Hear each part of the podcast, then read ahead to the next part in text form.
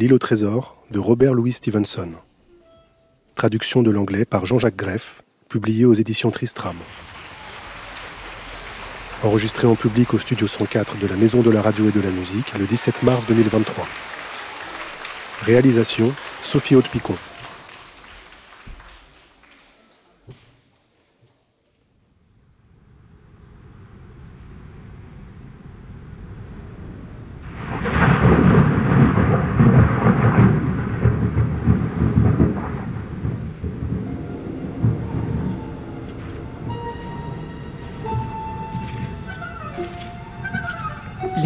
Tempête, quand le vent secouait les quatre coins de la maison, quand la houle s'élançait en grondant à l'assaut des falaises, l'idée d'un marin à une jambe me terrifiait. Et hantait mes rêves sous mille formes plus diaboliques les unes que les autres. Tantôt la jambe était coupée au genou, tantôt à la hanche. Ou bien c'était une créature monstrueuse qui n'avait jamais eu qu'une seule jambe, en plein milieu de son corps.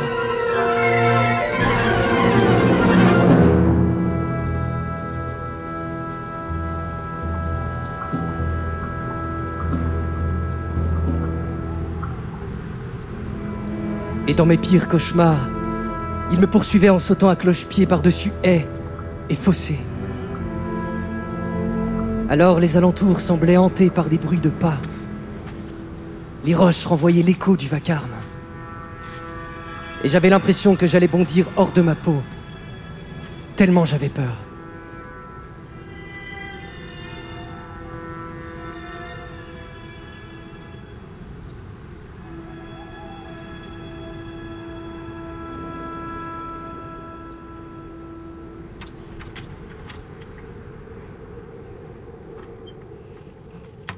J'étais seul dans l'auberge vide. Seul. Avec l'ignoble pirate qui était arrivé chez nous un soir d'hiver pour ne plus jamais en repartir. Des mois qu'il était là. Balafré, taciturne. Pâle et mal en point. Chaque jour plus embrumé par le rhum. Il m'envoyait sur la côte à toute heure du jour ou de la nuit Ouvre l'œil et le bon. pour ouvrir l'œil et le bon. Et guetter l'apparition tant redoutée du marin à une jambe. Le boiteux, le boiteux Le jour de l'enterrement de mon père, il était plus sous que jamais. Et toute l'auberge résonnait de l'horrible chanson de marin qu'il ululait sans fin.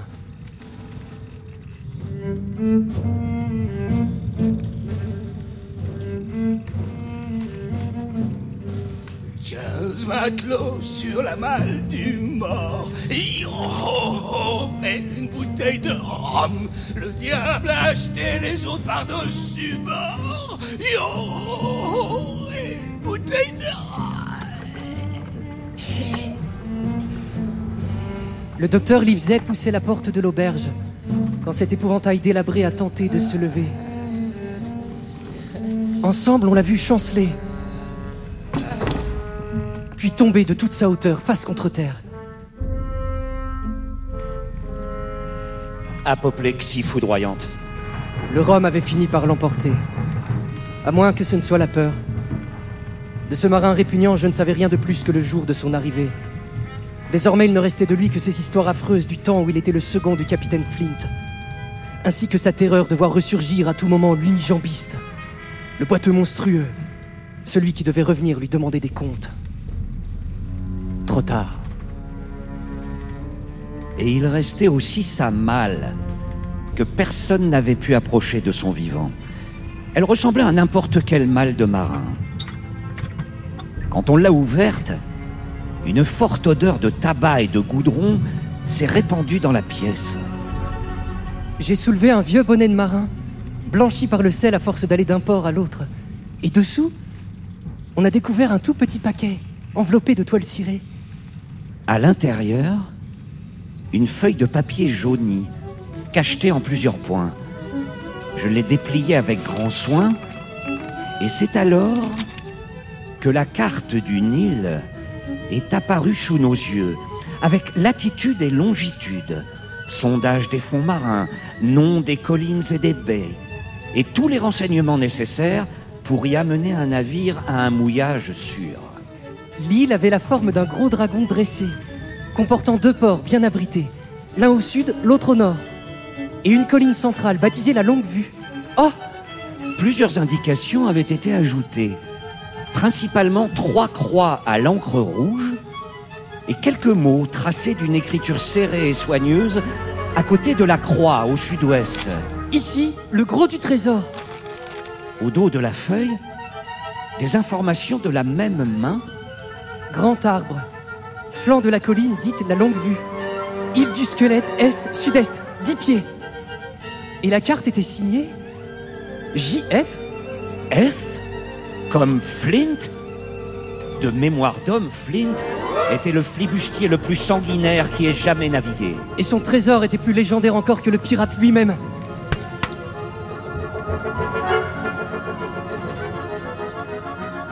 Jim, demain nous partons à Bristol. Dans une semaine, nous levons l'ancre. Les vents seront avec nous. Et nous trouverons le trésor, même si on doit le chercher pendant un an. Mais surtout, silence absolu. hein. Pas un mot de cette carte à personne. Tout ce qui reste de l'équipage de Flint, les pires gredins que Dieu ait jamais laissé sillonner les mers, des bandits, des ruffians intrépides, tous, c'est certain, seraient prêts à commettre les pires atrocités pour mettre la main sur ce trésor.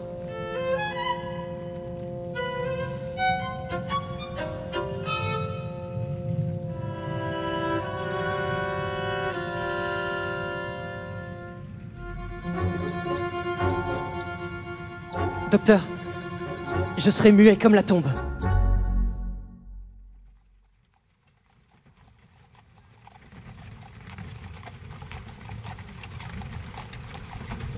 J'avais beau avoir vécu sur la côte depuis toujours, en arrivant à Bristol, il m'a semblé que je ne m'étais jamais approché de la mer auparavant.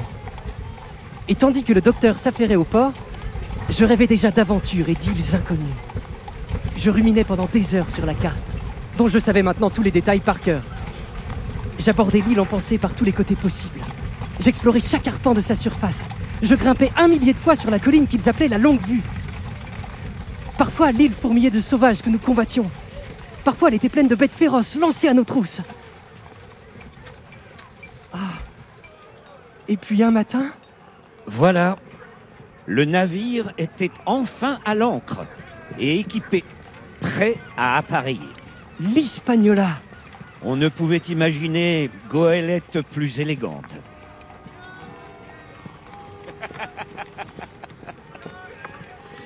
T'es notre nouveau mousse, suppose. Je suis bien content de faire ta connaissance, Jim. T'es qu'un gamin, ça, ouais, mais t'es malin, hein? Je le vois déjà.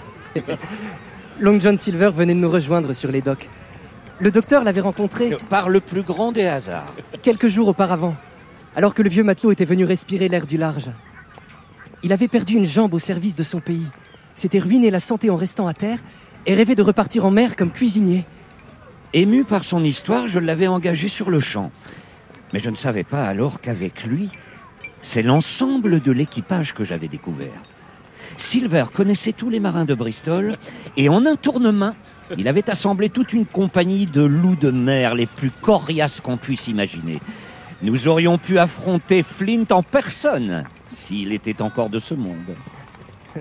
Long John Silver a serré ma main fermement dans sa grande poigne. Puis il a saisi sa béquille et nous sommes montés à bord. Allez, gamin Il était grand et fort, avec un visage aussi massif qu'un jambon. Et tout comme moi, il paraissait de la plus excellente humeur.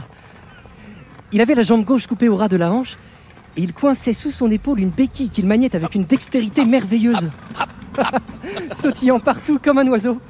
Quant au capitaine Smollett, c'était le premier homme que j'avais engagé, avant même de rencontrer Silver. Un homme euh, admirable, compétent et droit. Mais il venait d'apprendre par de simples matelots que nous partions chercher un trésor. Or, un trésor, c'est un travail délicat. Le capitaine n'aimait pas les courses au trésor, nous avait-il déclaré. En aucun cas. Et il les détestait tout particulièrement quand elles étaient secrètes et qu'on avait jasé. Il avait entendu dire que nous possédions la carte du Nil, euh, que des croix sur la carte indiquaient où se trouvait le trésor, et que l'île était située Et il avait donné la latitude et la longitude exactes. Jamais pourtant je n'avais confié cette information à âme qui vive. Mais les hommes le savaient. Le capitaine m'a instamment prié de ne montrer cette carte à personne, pas même à lui. Je m'y suis engagé et l'incident fut clos. Nous étions prêts à lever l'ancre.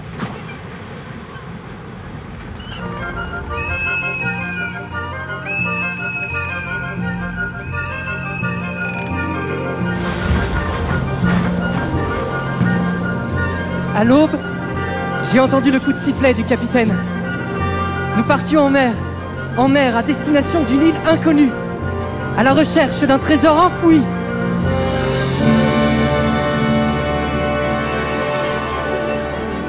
Une voix a crié Hé Silver Ouais Balance-nous un couplet Tu sais la vieille chanson, là La chanson de Flint Et il a aussitôt entonné l'air que je ne connaissais que trop bien. 15 matelots sur la malle du mort Yo ho ho Et une bouteille de rhum En une seconde, j'ai été ramené à mes vieux cauchemars. Et pour tout vous dire, une idée effrayante m'a traversé l'esprit. Silver pouvait-il être le marin à une jambe qui avait si souvent hanté mes nuits de terreur Mais je n'ai pas eu besoin de regarder longtemps l'homme souriant qui était devant moi pour être rassuré.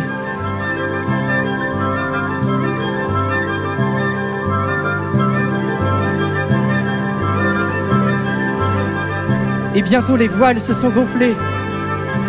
Bientôt la côte s'est éloignée. Et l'Hispaniola a entamé son voyage vers l'île au trésor.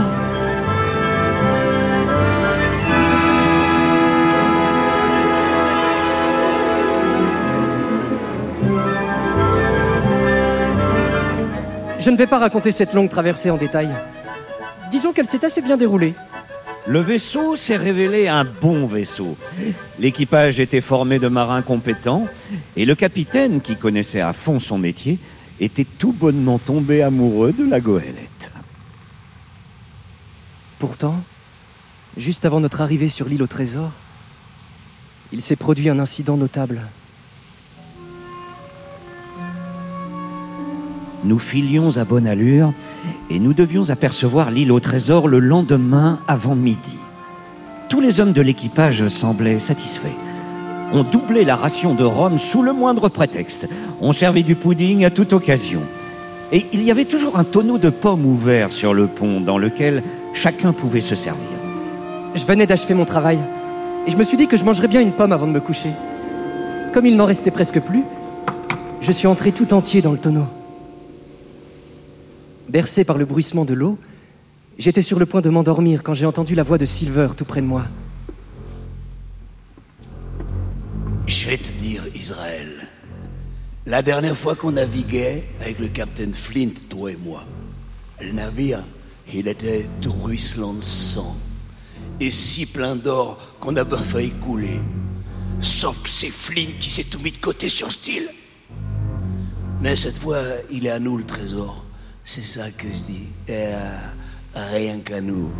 Cette fois, c'est la bonne. C'est sérieux. Moi, je suis un homme aimable, hein, tu me connais, le parfait gentleman que vous dites. Mais le jour venu, pas de quartier. Et puis après, moi, je fais mes adieux aux gentilshommes de fortune. Je reviens de ce voyage, je m'établis et je deviens un monsieur pour de bon. Par gentilshommes de fortune, Silver n'entendait ni plus ni moins que de vulgaires pirates. Et l'Hispaniola était entre leurs mains. N'empêche, il n'y avait pas équipage plus rude que celui de Flint. Et le diable en personne se serait effroyé de prendre la mer avec nous. Et où qui sont tous maintenant Les hommes de Flint? Bah, on est tous, ou presque tous, à bord ici, prêts à débarquer. Vous imaginez ma terreur Ce que je veux, moi, c'est que ce docteur qui a la carte et tout, il trouve la marchandise par tous les diables. Et si je faisais à mon idée, je laisserais même le capitaine parcourir la moitié du chemin de retour avant de frapper parce que c'est un marin de première et que personne à bord le vaut. Mais je vous connais, hein, fils de triple buse. Faudra tous que je les achève sur l'île dès qu'on aura le magot. Ensuite, je n'ai pu saisir qu'un mot ou deux. Puis j'ai entendu cette phrase entière. Aucun des autres ne se joindra. Et j'en ai conclu qu'il restait aussi quelques marins loyaux à bord. À ce moment précis, la voix de l'homme de vigie a crié. Et tous les hommes se sont précipités à l'avant. La vie des honnêtes gens à bord dépendait de moi et de moi seul. En un instant, je me suis glissé hors du tonneau et j'ai rejoint le docteur et le capitaine. Docteur Docteur Docteur On apercevait déjà deux collines basses au loin et une troisième plus haute dont le sommet disparaissait dans le brouillard. Dans ma terreur affreuse, j'ai vu tout cela comme en rêve. Et je me suis empressé de leur rapporter les paroles de Silver. Nous ne pouvions pas faire demi-tour. Si le capitaine avait ordonné de virer de bord, tout l'équipage se serait soulevé. Mais nous avions un peu de temps devant nous, au moins jusqu'à ce que le trésor soit trouvé.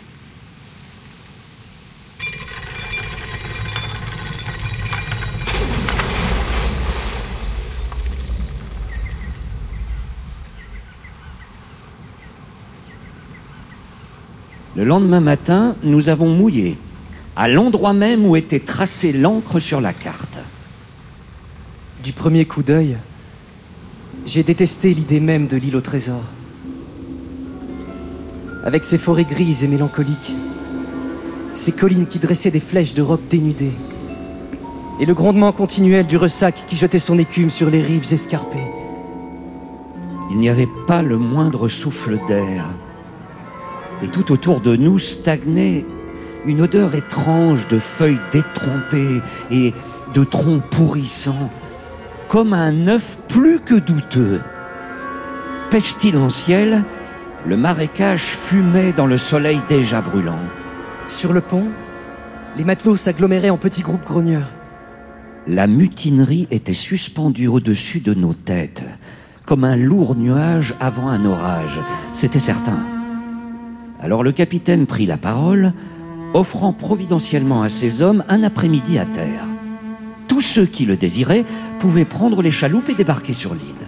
Je pense que ces lourdeaux étaient convaincus qu'ils se briseraient les tibias sur des coffres de bijoux dès qu'ils débarqueraient. Car ils ont tous cessé de bouder en un instant. Le capitaine était trop malin pour gêner leur départ. Il s'est vite éclipsé en cabine. S'il était resté sur le pont, il n'aurait pu prétendre plus longtemps qu'il ne comprenait pas la situation. C'était clair comme le jour, Long John Silver était passé maître à bord et menait un équipage de mutins farouches. La chaleur était accablante. Et je regardais les matelots embarqués sur les chaloupes avec envie. C'est alors que m'est venue la première de mes idées folles. En une seconde, je me suis blotti dans l'un des canots, et dès que la proue s'est échouée sur le rivage, j'ai sauté par-dessus bord et j'ai plongé dans le fourré le plus proche. Depuis l'autre chaloupe, j'ai entendu Silver crier mon nom furieusement. Mais je me suis mis à courir à toutes jambes.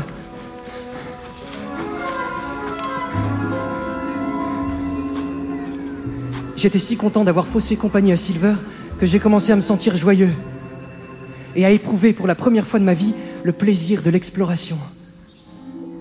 L'île était inhabitée et je ne pouvais rencontrer que des bêtes et des oiseaux. J'avais d'abord parcouru un coin marécageux plein de joncs, de saules et d'arbres exotiques bizarres. Et je zigzaguais maintenant à travers des chênes verts aux branches curieusement tordues, qui ne s'élevaient guère plus haut que des ronces. Soudain, une sorte d'effervescence a agité les joncs. Et j'ai entendu deux hommes approcher. Leur ton était celui d'une conversation passionnée et presque féroce. Saisi de frayeur, j'ai rampé sous les branches basses et suis resté accroupi, à l'affût, aussi silencieux qu'une souris. Et j'ai reconnu la voix de Silver. Écoute-moi bien, camarade. Moi, j'ai de l'estime pour toi, tu peux miser là-dessus. Sinon, tu crois que je serai là à te préviendre C'est fichu, je te dis. C'est nous qui avons pris la tête de l'Hispaniola. Et ni le capitaine, ni le docteur, ils reverront pas l'Angleterre, jamais. Tu peux rien changer. Moi, je te parle pour sauver ta peau. Alors, choisis ton camp, camarade. Silver essayait de convertir l'un des marins honnêtes. Il lui répondit Euh, John Silver, vous êtes courageux si je me trompe pas. Et vous voulez me dire que vous allez vous laisser entraîner par ce ramassis minable Euh, Pas vous Aussi sûr que Dieu me voit, si je me détourne de mon devoir, qu'on me coupe plutôt la main. Non, je resterai loyal au capitaine et à la couronne. Alors tuez-moi si vous voulez, mais je vous y défie.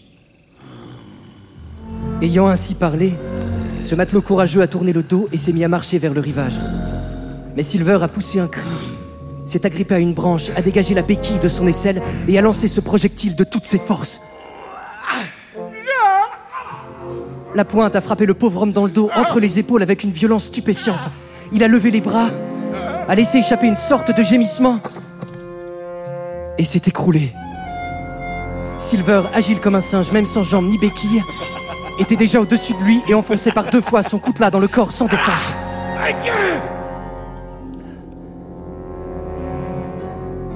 J'ignore si je me suis vraiment évanoui. Mais je sais que pendant quelques instants, le monde s'est dissous en un tourbillon de brume. Des cloches sonnaient et des voix indistinctes hurlaient dans mes oreilles. Quand je suis revenu à moi, le monstre s'était ressaisi, sa béquille sous le bras et son chapeau sur la tête. L'homme était étendu sans vie à ses pieds. Rien d'autre n'avait changé.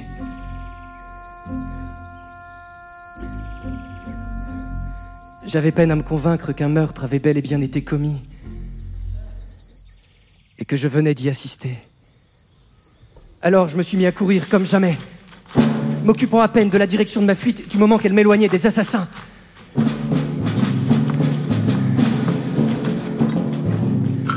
Et plus je courais, plus la peur montait en moi.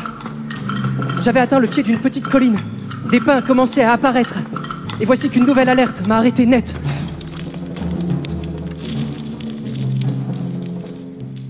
Flanc de la colline, une poignée de gravier a dégringolé en crépitant à travers les arbres. Et j'ai vu une silhouette bondir pour se cacher derrière un pin.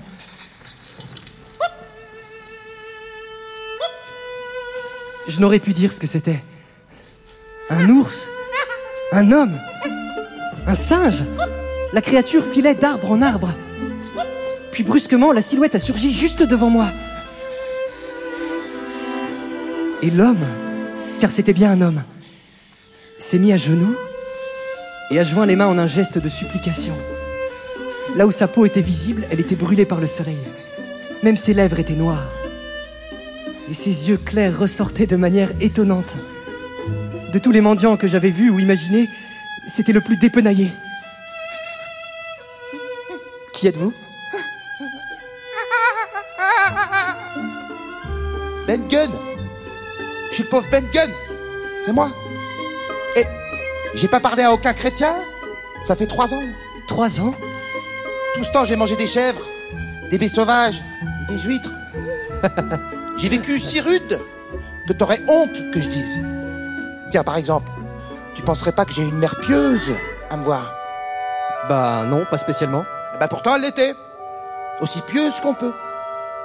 Et moi, j'ai tout réfléchi sur ce style. Sûr. Tu me verras plus t'en goûter le rhum. Ou juste un dé à coudre, qui porte chance, si j'ai l'occasion. Et je ferai le bien maintenant. J'ai décidé. Et puis, je suis riche. Hein? Riche, je te dis. Et tu sais quoi? Je ferai de toi un homme, mon garçon. Ah, tu remercieras ta bonne étoile que t'es le premier qui m'a trouvé. Mais dis donc, comment t'appelles-tu, camarade? Jim, Jim Jim Jim j'étais convaincu que la solitude avait rendu fou ce pauvre homme. Quand une ombre a effacé le sourire de son visage, il a levé un index menaçant devant mes yeux. Écoute-moi. Et dis-moi vrai, Jim. C'est pas le bateau de Flint qui t'a emmené ici? Non, monsieur, c'est pas le bateau de Flint. Et Flint est mort. Mais je vais vous dire la vérité. Il y a des matelots de Flint à bord. Pas un homme avec une seule jambe. Silver? Silver. Ce serait bien son nom, ça. Ouais, Silver. Alors je lui ai raconté toute l'histoire de notre voyage. Et dans quelle mauvaise passe nous nous trouvions. T'es un bon garçon, Jim. Vous êtes tous dans un sale sac de nœuds, vrai Ouais, Alors faites juste confiance à Ben Gunn. Ben Gunn, c'est celui qui peut le faire? Mais dis, tu, tu, tu croirais possible que ton docteur pourrait se montrer généreux en cas qu'on l'aide Et qui me ramènerait au pays, pour ainsi dire? Le docteur est un gentleman pour sûr. Alors je vais te dire ce que j'ai à te dire. Et rien de plus. Moi aussi, j'étais dans le bateau de Flint quand il a enterré le trésor sur Steel. Il est resté à terre une semaine. Lui et six avec, six marins solides. Et nous qu'on attendait au mouillage. Puis un beau jour, la Flint qui revient seul. Il était là, tu vois, et les six autres, tous morts. Morts et enterrés. Comment qu'il a fait? Personne pourrait le dire. Silver a demandé où était le trésor. Ah, vous pouvez descendre à terre et rester si vous le voulez, mais le navire, il va repartir en chercher encore bien plus. Tonnerre C'est ce qu'il a dit, Flint. Et le Walrus a levé l'ancre. Trois ans après, j'étais dans un autre bateau, et cette île est en vue. Les gars, que je leur dis, c'est là qu'est le trésor de Flint. Il n'y a qu'à débarquer et le chercher. Ben Gun, qu'ils ont dit, v'là un fusil, une pelle et une pioche, t'as qu'à rester et creuser pour ton compte. Et ça fait trois ans que je suis là. Regarde. Regarde-moi, Jim. T'as qu'à dire ces mots à ton docteur. Ben Gunn est l'homme de cette île. Jour et nuit, beau temps et pluie. Quelquefois, il aurait peut-être pensé à prier. Tu lui dis? Et quelquefois, il aurait peut-être pensé à sa vieille mère. Mais presque tout le temps de Ben Gunn, c'est ce que tu lui diras, presque tout son temps était pris par autre chose. Tu lui diras ces mots-là, puis tu le pinceras comme ça. Là-dessus, il m'a pincé très fort avec un air de grande complicité. Puis te mettra bien en face, et tu lui diras, faites juste confiance à Ben Gunn, que c'est un brave homme maintenant. Bon, je comprends pas tout ce que vous me dites. Mais de toute manière, ça n'a pas d'importance. Parce que je vois pas comment je pourrais retourner à bord maintenant. Ah, oui, oui, ah, hum, hum. Ça, c'est un obstacle, sûr. Mais moi, j'ai mon canon, que je l'ai fait de mes deux mains. Je le garde sous le roc blanc de l'autre bout de l'île, côte est. À cet instant, à un quart de mille devant nous à peine, flottant dans l'air au-dessus du bois, nous avons aperçu les couleurs du drapeau britannique. Tiens, bah voilà tes amis à terre. Il y a plus de chances que ce soit les mutins. Quoi? Sur cette île? Silver, il serait la tête de mort, ça tu peux pas en douter. Non, c'est tes amis. Les v'là dans le vieux fortin du Captain Flint. Alors je me suis mis à courir vers le drapeau anglais. Et tout près de moi, l'homme de l'île trottait sans effort. À gauche, à gauche. Reste à gauche, ami. Attendez-moi Oust, sous les arbres. Regarde, c'est là que j'ai tué ma première chèvre. Elle descend plus maintenant. Planque en haut des montagnes par part de Ben Gunn. Il ne cessait de parler en courant sans espérer ni recevoir de réponse. T'es un bon garçon. Mais t'es qu'un gamin, n'empêche. Pas si vite Tandis que Ben Gunn, il est futé. Tu n'oublieras pas mes mots, hein Pour ton docteur, tu lui diras tout comme je t'ai dit. Et quand il y aura besoin de Ben Gunn, tu sais où le trouver. Juste où que tu l'as trouvé aujourd'hui.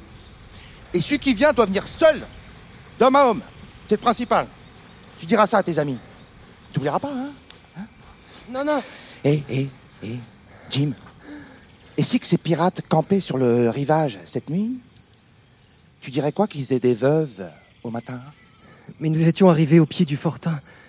Et avant que j'ai pu l'interroger sur cette étrange déclaration, Ben Gunn avait disparu. Jim? Au fortin, mes amis m'ont accueilli chaudement. Sitôt qu'ils s'étaient aperçus de mon absence à bord de l'Hispaniola, ils avaient décidé de me rejoindre à terre. Et comme Silver n'avait laissé sur la goélette qu'un seul homme de garde, assommés par le rhum et la chaleur, nous avions pu quitter le navire et gagner presque sans heure la forteresse de Flint que nous avions repérée sur la carte. J'ai commencé à regarder autour de moi. Le bâtiment rondin était construit au sommet d'une butte boisée, entouré d'un grand terre-plein et protégé par une palissade de six pieds de haut. Il semblait capable d'abriter 40 personnes s'il le fallait. Jim, regarde. Les hommes de Flint ont entièrement déboisé les pentes de la butte pour récupérer les troncs nécessaires à la construction. En voyant les souches, on peut imaginer tout ce qui a été détruit. Mais autour de la palissade, la forêt prospère encore, haute et dense, toute de pins côté terre, mélangée de chênes verts côté mer. Nous sommes revenus au centre du fortin.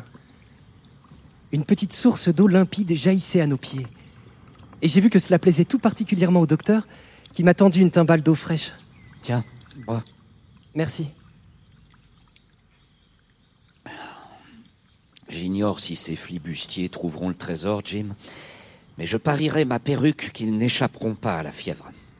À bord de l'Hispaniola, l'eau douce ne va pas tarder à manquer, et l'abominable puanteur qui monte du marais n'épargnera personne. Ici, du moins, nous sommes à l'abri de la dysenterie. La nuit était tombée.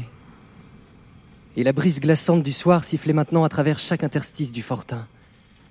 Elle arrosait le plancher d'une pluie continuelle de sable fin. Il y avait du sable dans nos yeux, du sable dans nos dents, du sable qui dansait dans la source. Quant à nos perspectives d'avenir, personne n'avait aucune idée. Le docteur s'est approché doucement de moi. Jim, ce Ben Gunn dont tu parles, est-ce un homme? Je sais pas, docteur. Je suis pas sûr qu'il ait toute sa tête. Hmm. Eh bien, que l'on en doute, prouve peut-être justement qu'il est sain d'esprit. On ne peut pas espérer qu'un homme qui s'est rongé les ongles pendant trois ans sur une île déserte paraisse aussi sain d'esprit que toi et moi. Ce furent les dernières paroles que j'entendis ce soir-là. J'étais mort de fatigue et j'ai dormi comme une bûche. Jusqu'à ce qu'un remue-ménage me réveille à l'aube le lendemain. Docteur Docteur Et voilà que nous avons la visite de Silver en personne. À ces mots, j'ai bondi et couru jusqu'à une meurtrière creusée dans le mur. Il était encore tôt, et le froid nous transperçait jusqu'à la moelle. Juste derrière la palissade qui protégeait le fortin, à la lisière de la forêt, Silver agitait un drapeau blanc, enfoncé jusqu'aux genoux dans une couche de vapeur qui avait rampé depuis le marais pendant la nuit. Messieurs, à votre service.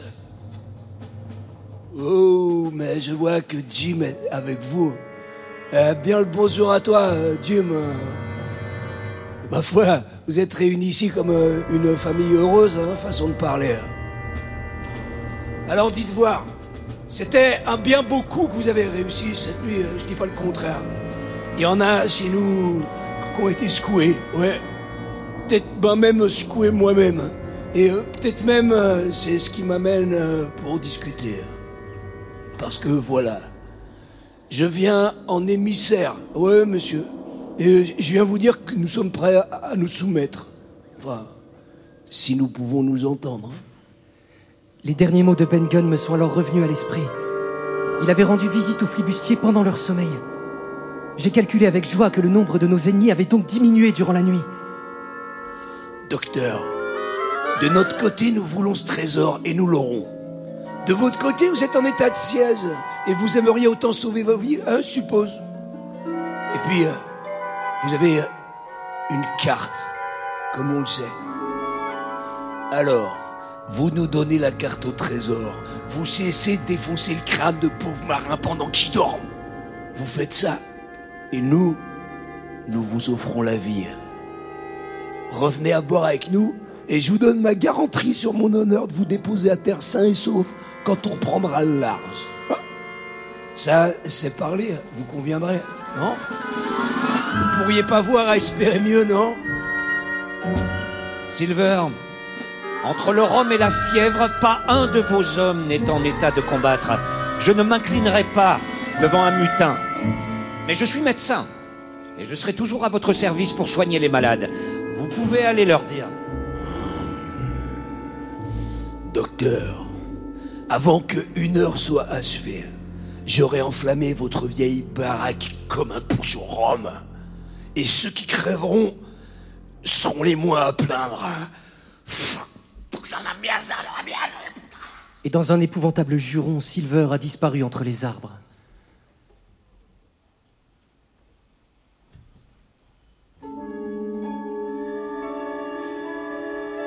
Sitôt que le soleil s'est élevé dans le ciel, il a projeté ses rayons de toute sa force sur la clairière et bu d'un trait les dernières vapeurs de l'aube. Et nous attendions, terrés dans le fortin, enfiévrés par la chaleur terrassante et l'angoisse de l'attaque annoncée. Nous attendions. Une heure s'est écoulée. Mais les mutins ne sont pas revenus. Pas un coup de feu n'a été tiré depuis les bois, pas un coup de canon depuis l'Hispaniola. Après deux heures de calme plat, j'ai vu le docteur prendre son chapeau et ses pistolets et s'enfoncer dans la forêt d'un pas vif, comme s'il était fou. Mais il devait avoir son idée. Et sans savoir où il allait, je me suis aussitôt mis à l'envier terriblement. Lui qui marchait librement dans les bois tandis que j'étais enfermé dans le fortin. Et ma terreur et mon désir n'ont fait qu'augmenter. Jusqu'au moment où il m'a semblé tout bonnement impossible de rester là une seconde de plus. C'est alors qu'une nouvelle idée m'est venue en tête. C'était ma seconde folie, bien pire que la première. Mais comme la première, elle a contribué à nous sauver tous. À mon tour, je me suis emparé d'une paire de pistolets et à mon tour, je me suis glissé entre les arbres. J'ai longé la côte vers l'est, prenant bien garde de rester à l'abri des fourrés, et j'ai fini par apercevoir un rocher d'un blanc singulier, comme Ben Gunn me l'avait indiqué, visible de loin au-dessus de la végétation. À son pied, caché dans des buissons, se trouvait en effet un minuscule bateau, une charpente grossière tendue de peau de chèvre. J'ai poussé le canot sur l'eau et un étrange brouillard s'est levé.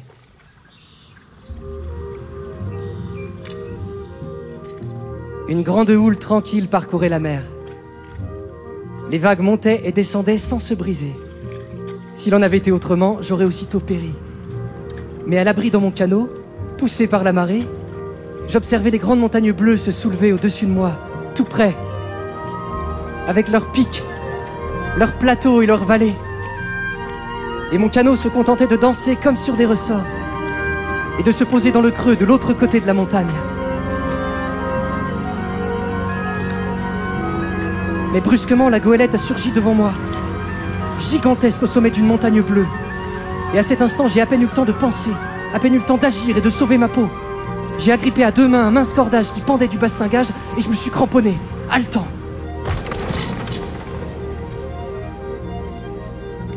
Un choc sourd m'a fait aussitôt comprendre que mon canot avait été pulvérisé contre la coque de la goélette. Je n'avais désormais plus aucun moyen de repartir de l'Hispaniola.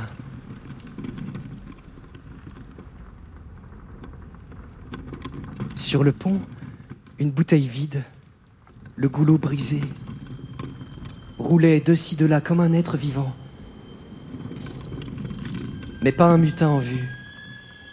La goélette semblait abandonnée. Mon premier sentiment a été d'allégresse, mon second de désespoir. Soudain, le gouvernail s'est rabattu. La grand voile a basculé. Et j'ai découvert un proche compagnon de Silver, Israël Hans. Vieux matelot prudent et rusé, affaissé dans une flaque de sang. Me voici monté à bord, monsieur Hans. Je suis revenu prendre possession de ce navire. Et je vous prie de me considérer comme votre capitaine jusqu'à nouvel ordre. J'ai la ferme intention de mener l'Hispaniola jusqu'à la crique du Nord. Et vous allez m'aider. J'étais convaincu, et je le suis encore, que c'était notre seule chance de survie si nous ne voulions pas périr dans cette île maudite. Quant à Hans, il était à l'article de la mort. Il a seulement réussi à prononcer Haute vie. Et il a acquiescé. Il me donnait les indications nécessaires pour barrer et moi j'obéissais. Mon nouveau commandement me comblait de joie. Parvenu à l'embouchure de la crique du Nord, nous avons louvoyé, esquivant et rasant les bancs de sable. Et l'Hispaniola filait vers la plage quand une inquiétude sourde m'a fait tourner la tête. Hans se tenait juste derrière moi, un poignard à la main.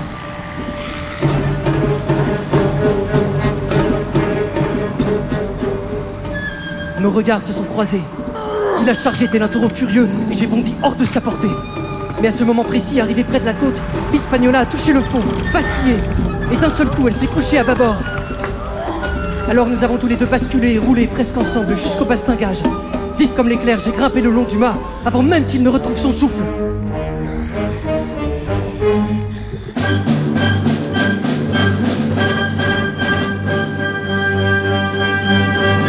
Là, je me suis appliqué à charger mes deux pistolets. Hans se tenait au pied du mât, bouche bée, parfaite statue de la surprise et de la déception. Puis lourdement, il a entrepris une lente et douloureuse ascension vers moi, son poignard entre les dents. et, moi, je souriais d'aise, aussi vaniteux qu'un coq sur un mur. Mais en moins de temps qu'il m'en faut pour souffler, sa main droite est partie en arrière. Et quelque chose a fendu l'air en chantant comme une flèche. C'est alors que sous l'effet de la surprise et d'une affreuse douleur à l'épaule, mes pistolets ont fait feu, tous les deux. Et m'ont échappé des mains, tous les deux. Mais ils ne sont pas tombés seuls. Avec un cri étouffé, Israël Hans a sombré tête la première dans un bouillonnement d'écume et de sang.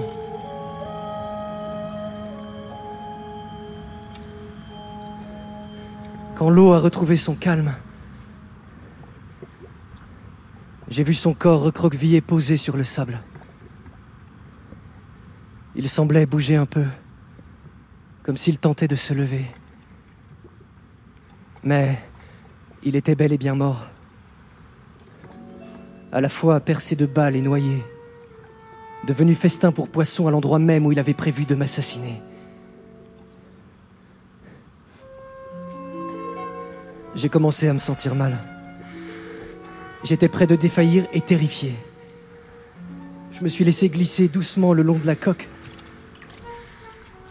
L'eau n'atteignait pas ma taille. J'ai marché jusqu'à la rive. Je ne désirais rien tant que de rentrer au fortin. Et je ne revenais pas les mains vides.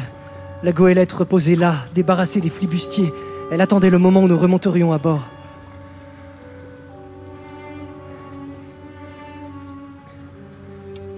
Peu à peu, la nuit est tombée. Les étoiles étaient rares et ternes. Puis une sorte de clarté s'est faite autour de moi. La lune s'était levée. À l'intérieur du fortin, il faisait sombre. Et je suis entré à tâtons, prêt à m'étendre à ma place habituelle. Quand mon pied a heurté quelque chose de mou, Ah, hein. Qui va là? Silver? Alors, comme ça, Vlad Jim Hawkins. Ah, Une petite visite, hein? Je venais de me précipiter dans la gueule du loup. Mes pires craintes s'étaient réalisées en mon absence. Les pirates avaient fait main basse sur le fortin. Viens donc par là, Jim, qu'on cause un peu tous les deux. hmm? Moi, je t'ai toujours bien aimé. Et j'ai toujours voulu que tu nous rejoignes. Et maintenant que t'es là, mon petit coq, ben, eh, eh, t'es obligé, hein Ben moi, je suis à fond pour la discute. J'ai jamais rien vu de bon sortir de la menace. Si t'aimes le service, tu nous rejoins. Et sinon, bah, t'es libre de dire non. Enfin, libre comme l'air de mourir en brave, mon gars. Bah. Si je dois choisir, je déclare que j'ai le droit de savoir ce qui se passe. Pourquoi vous êtes ici? Et où sont mes amis? Tu veux tout savoir, mon petit coq Alors, faut que tu te figures que le docteur Livesey, il est venu nous trouver au tourneau de feu, avec un drapeau blanc, ouais. Quoi? Ouais. Captain Silver qui l'a dit, euh, vous êtes trahi, le, le navire il est parti. Nous avons regardé en mer et là, tonnerre, il n'y avait plus de bateau. Bien, euh, qu'a dit le docteur, alors maintenant, euh, négocions. Et voilà le résultat. Le fortin, les provisions, l'eau de vie et façon de parler, tout sacré bâtiment, c'est à nous. Quant à eux, ils ont des guerpiches, où ils sont. C'est tout? C'est tout ce que tu sauras, mon fils. Bien. Si je dois me résigner au pire, ça m'est bien égal maintenant. Hein? J'ai vu trop de morts depuis que je vous ai rencontré. Seulement, je dois vous dire une chose ou deux. La première, c'est que vous êtes dans une mauvaise passe. Navire perdu, trésor perdu, matelot perdu, toute votre entreprise naufragée. Et si vous voulez savoir qui l'a fait, c'est moi. Toi Ouais. J'étais dans le tonneau de pommes le soir où nous avons vu la Terre. Et je vous ai entendu, vous, Long John Silver. Et j'ai répété chacune de vos paroles. Quoi? Quant à la goélette, c'est moi qui ai tué le seul homme que vous aviez laissé à bord. et c'est moi qui l'ai emmené là où vous la reverrez jamais. C'est à mon tour de rire. Tuez-moi si vous voulez. Mais je vais dire encore une chose. Si vous m'épargnez, nous oublierons le passé. Et quand on vous conduira devant le tribunal pour piraterie, je ferai tout ce que je pourrai pour vous sauver. C'est à vous de choisir, Silver. Tuez un homme de plus et ça vous servira à rien. Ou bien épargnez-moi. et conserver un témoin pour vous sauver de la potence. Tout le portrait craché de moi-même de quand j'étais jeune et beau. Viens là, Jim. Et écoute-moi bien. Moi, je connais mes gars et je peux te dire que sitôt que le jour sera complètement levé, toi, tu seras à quoi Une demi-planche de la mort et encore pire, de la torture. Mais euh, bon, voilà. Je, ok, euh, je marche avec toi, c'est décidé. hein. Et je te défendrai, quoi qu'il arrive. Adossé l'un à l'autre que je dis. Moi, je sauve ta vie face à ce ramassis de poltrons et toi, toi, tu sauves Long John de la potence. J'étais stupéfait. Je crois que jamais une âme, déjà deux fois traîtresse pourtant, n'avait été plus sincère. Ses joues semblaient s'être creusées, sa voix tremblait. Ce que je peux faire, Silver, je le ferai. Marché conclu. Comment que t'as fait avec le navire? Euh, Je l'ignore, mais bon, il est à l'abri, euh, je pose pas de questions. Ah, Tiens, à propos de questions, pourquoi le docteur m'a donné la carte, Jim? Quoi? Alors j'ai vu Silver jeter sur le plancher un papier jauni que j'ai aussitôt reconnu. Regarde ça. La carte au trésor. Mais pourquoi le docteur la lui avait-il donnée? Une telle vision a sorti d'un coup les flibustiers de leur torpeur.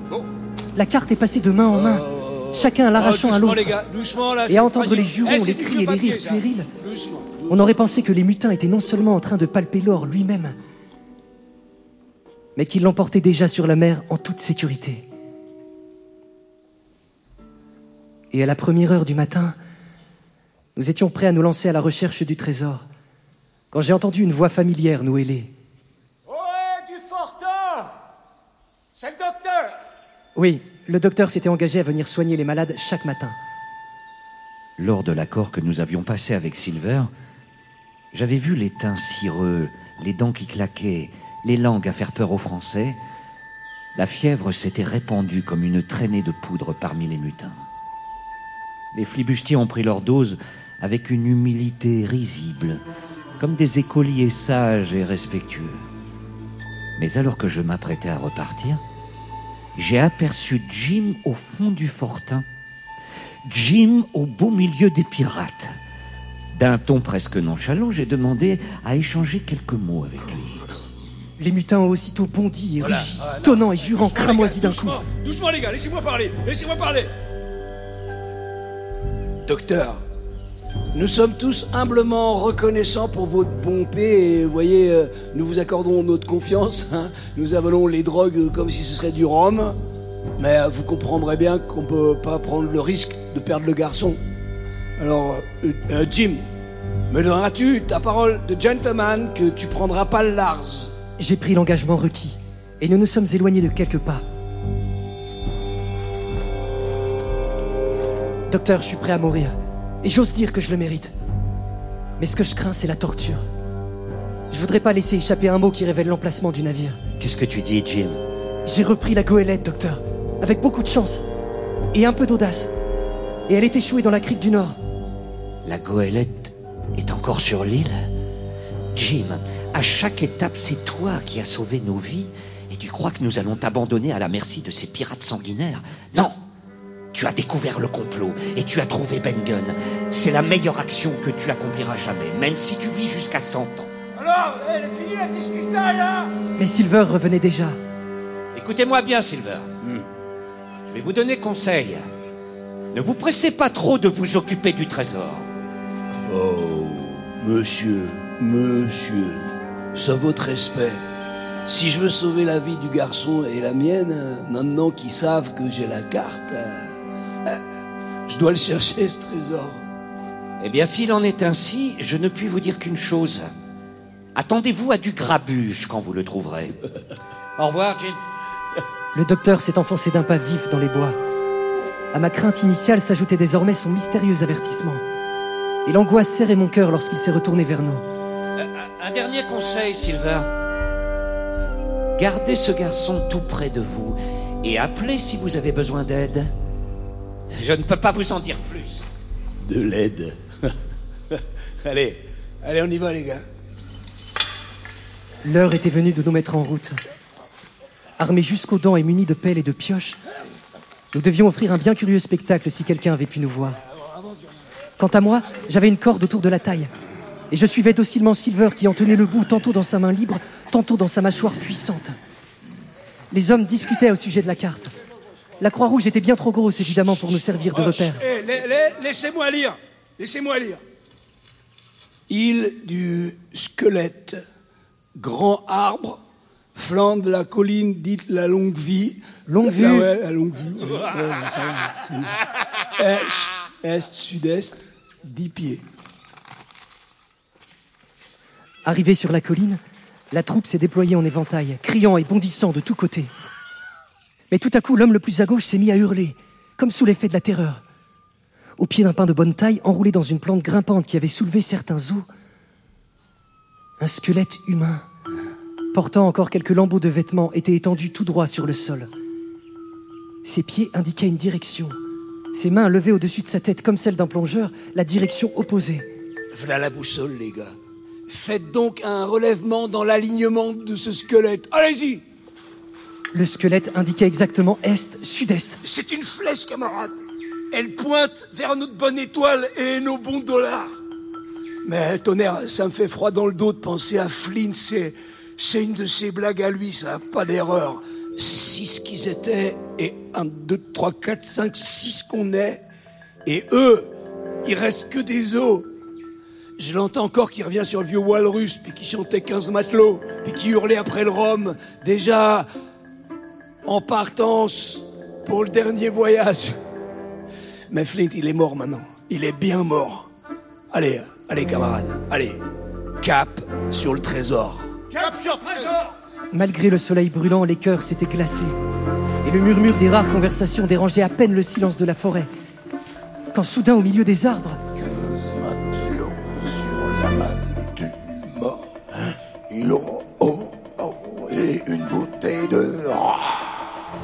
comme par enchantement, les visages ont perdu le peu de couleur qui leur restait. Même Silver avait les lèvres décolorées par la peur. Mais il n'avait pas capitulé. Camarades, camarades, écoutez-moi, écoutez-moi. Moi, je suis ici pour trouver le magot. Et aucun homme, ni diable, m'en empêchera. Flint m'a jamais effroyé de son vivant et je l'affronterai mort s'il le faut. Mais attendez, euh, maintenant que j'y pense, c'était comme la voix de Flint, je vous l'accorde, mais c'était pas, pas quand même exactement la même voix. C'était plus comme la voix de quelqu'un d'autre, ouais, c'était plus comme euh, par tous les diables. Ben Gunn. Alors, à mon grand étonnement, j'ai vu le nom de Ben Gunn dissiper le fantôme de Flint. Et les mutins ont semblé retrouver leurs esprits. Allez, en route. Nous sommes rapidement arrivés à un gigantesque pin rouge.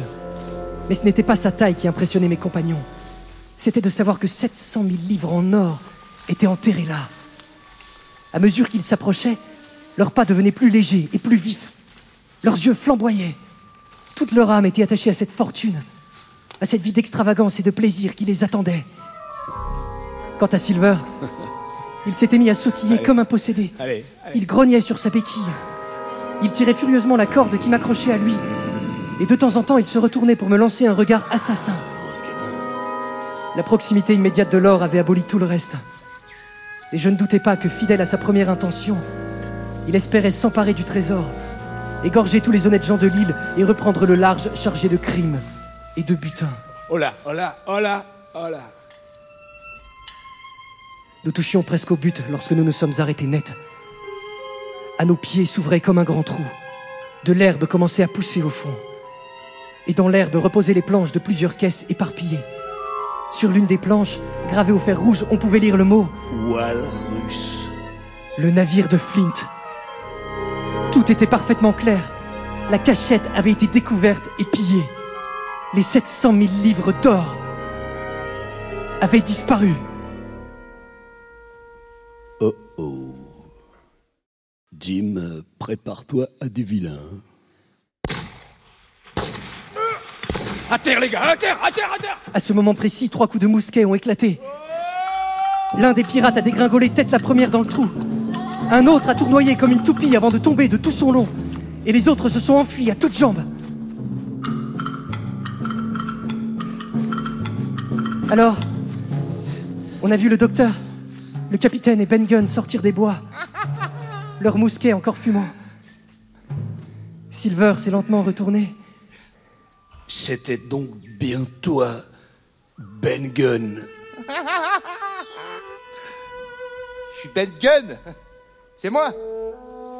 Et comment va, monsieur Silver? Pas mal, je te remercie, vous me dites? Ben. euh, Ben Gunn.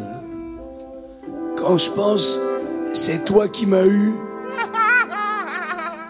Et tandis que nous rebroussions chemin, j'étais hanté par la pensée de la tragédie qui s'était déroulée jadis sur cette colline. Quand le capitaine Flint, ce flibustier mort en chantant, avait exécuté ses six complices ici même de ses propres mains. Ce bosquet, maintenant si paisible, avait dû retentir de leurs hurlements. Et dans mon imagination, je croyais les entendre encore. Je suis revenu à moi quand le docteur nous a conté en quelques mots ce qui s'était passé depuis qu'il s'était esquivé du fortin. Il était allé trouver Ben Gunn, et ce dernier lui avait rapidement livré son secret. Mais moi aussi, j'étais dans le bateau de Flynn quand. Au cours de ces longues pérégrinations solitaires sur l'île, Ben Gunn avait fini par trouver le squelette, puis le trésor, l'avait déterré, l'avait porté en main voyage épuisant jusqu'à sa grotte, et avait achevé de le mettre en sécurité deux mois à peine avant notre arrivée sur l'île. Le docteur était aussitôt allé voir Silver. Il lui avait donné la carte, devenue inutile, lui avait donné des vivres, car la caverne de Ben était approvisionnée en viande de chèvre, et lui avait même cédé le fortin. Il aurait donné n'importe quoi pour pouvoir déménager à l'abri des pirates, et auprès du trésor. Mais il ne s'attendait pas à me découvrir parmi les mutins lors de sa visite matinale. Et quand j'ai compris que Jim serait présent lors de l'horrible désillusion qui attendait les flibustiers, je suis rentré à la caverne, j'ai entraîné le capitaine et Ben Gunn avec moi, et nous avons traversé l'île en diagonale. Mais nous risquions d'arriver trop tard sous le grand pin. Alors connaissant sa foulée véloce, j'ai envoyé Ben Gunn aux avant-postes. C'est Ben Gunn qui a eu l'idée d'exploiter les superstitions de ses anciens compagnons. Et il a si bien réussi à les retarder que nous avons eu le temps de préparer l'embuscade avant leur arrivée. On peut dire que j'étais chanceux d'avoir le petit Jim avec moi, docteur. Vous auriez laissé le vieux John être taillé en pièces sans même y penser. Sans même y penser. Sans même y penser. Nous avons rejoint la grotte de Ben Gunn. L'endroit a été vaste et aéré. Regardez, il y a même une petite source. Eh ouais Et j'y ai aperçu, éclairé par les reflets intermittents d'un grand feu, d'immenses tas de pièces de monnaie de tous les pays du monde. Et des empilements carrés de lingots d'or. C'était le trésor de Flint, celui que nous étions venus chercher de si loin. Mais ce qu'il avait coûté de sang et de malheur, de coups de canon, de honte et de mensonges et de cruauté, nul homme au monde ne pouvait le dire. Mon or, mon bonheur. Silver était là dans la grotte avec nous. Ni trop près du trésor, ni trop près du feu.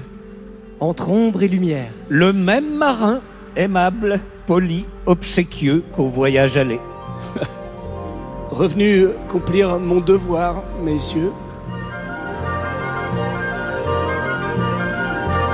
Le lendemain, nous avons chargé les monstrueuses masses d'or dans les cales de l'Hispaniola. Puis à mon indicible joie, nous avons levé l'ancre. Et avant midi, le plus haut sommet de l'île au trésor avait sombré dans la mer.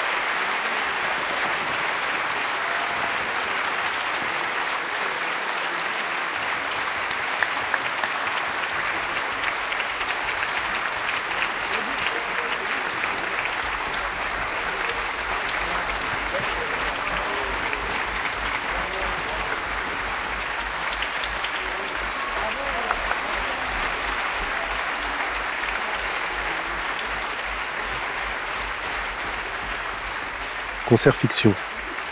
L'île au trésor de Robert Louis Stevenson.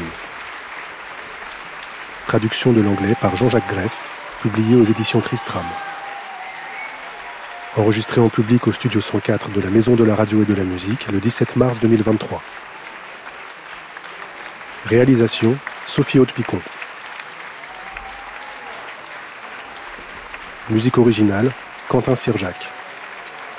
Adaptation Marion Stoufflet. Création sonore Nicolas Becker. Bruitage Elodie Fiat. Avec Samuel Charles, Je serai muet comme la tombe. Christophe Brou, Nous étions prêts à lever l'ancre. Jérôme Kircher, Mais cette fois, il est à nous le trésor. C'est ça que se dit. Samuel Réau Je suis pauvre Ben Gunn. et l'Orchestre national de France dirigé par Didier Benetti. Premier violon, Luc Herry. Musicien, musicienne, metteur en ondes, Rafik Evorkian, Alice Legros. Prise de son, montage et mixage, Pierrick Charles, Valentin Hazan. Prise de son et mixage musique, Jean-Louis Deloncle. Assistante à la réalisation, Manon Dubus. Sonorisation, Philippe Thibault, Julie Garot et Romain Lenoir. Technicien plateau, Éric Villenfin, Sidoine Lynch. Une coproduction France Culture, direction de la musique et de la création.